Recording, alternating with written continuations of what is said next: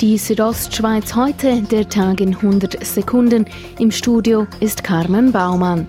Eine Patrouille der Kantonspolizei Graubünden kontrollierte heute am frühen Morgen ein Fahrzeug und dessen Lenker. Seitens der Polizei kam es dabei zu einem Schusswaffengebrauch. Unklar ist, was dazu führte, dass die Waffe eingesetzt werden musste. Auf Anfrage gab die Polizei aus ermittlungstechnischen Gründen keine näheren Details bekannt. Der Lenker flüchtete mit dem Fahrzeug, konnte kurze Zeit später aber wieder ausfindig gemacht werden. Für die Aktionäre der Ems Chemie AG gibt es in den nächsten Tagen eine Rekorddividende.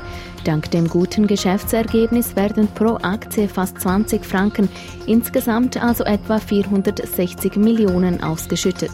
Das haben die Aktionäre heute an der Generalversammlung in Ems beschlossen.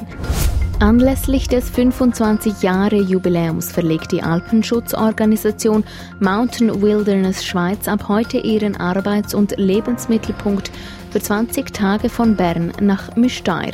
Vor Ort wird sich das Team intensiv mit Menschen und Organisationen über aktuelle Fragen zu Tourismus und Wildnis austauschen, wie Geschäftsleiterin Maren Kern sagt zum Beispiel im Mountainbiking oder auch zum Thema Wintertourismus, da ist Münstertal gerade am Scheideweg, wo uns interessiert, wie das weitergeht. Die Lia Romancia feiert ihr 100-jähriges Bestehen derzeit mit Festen in Suz. Es wird jedoch nicht nur gefeiert, sondern auch über die Zukunft des Romanischen diskutiert.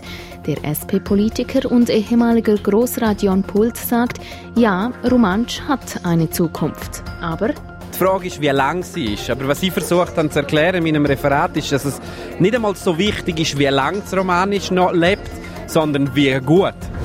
Die Südostschweiz heute, der Tag in 100 Sekunden, auch als Podcast erhältlich.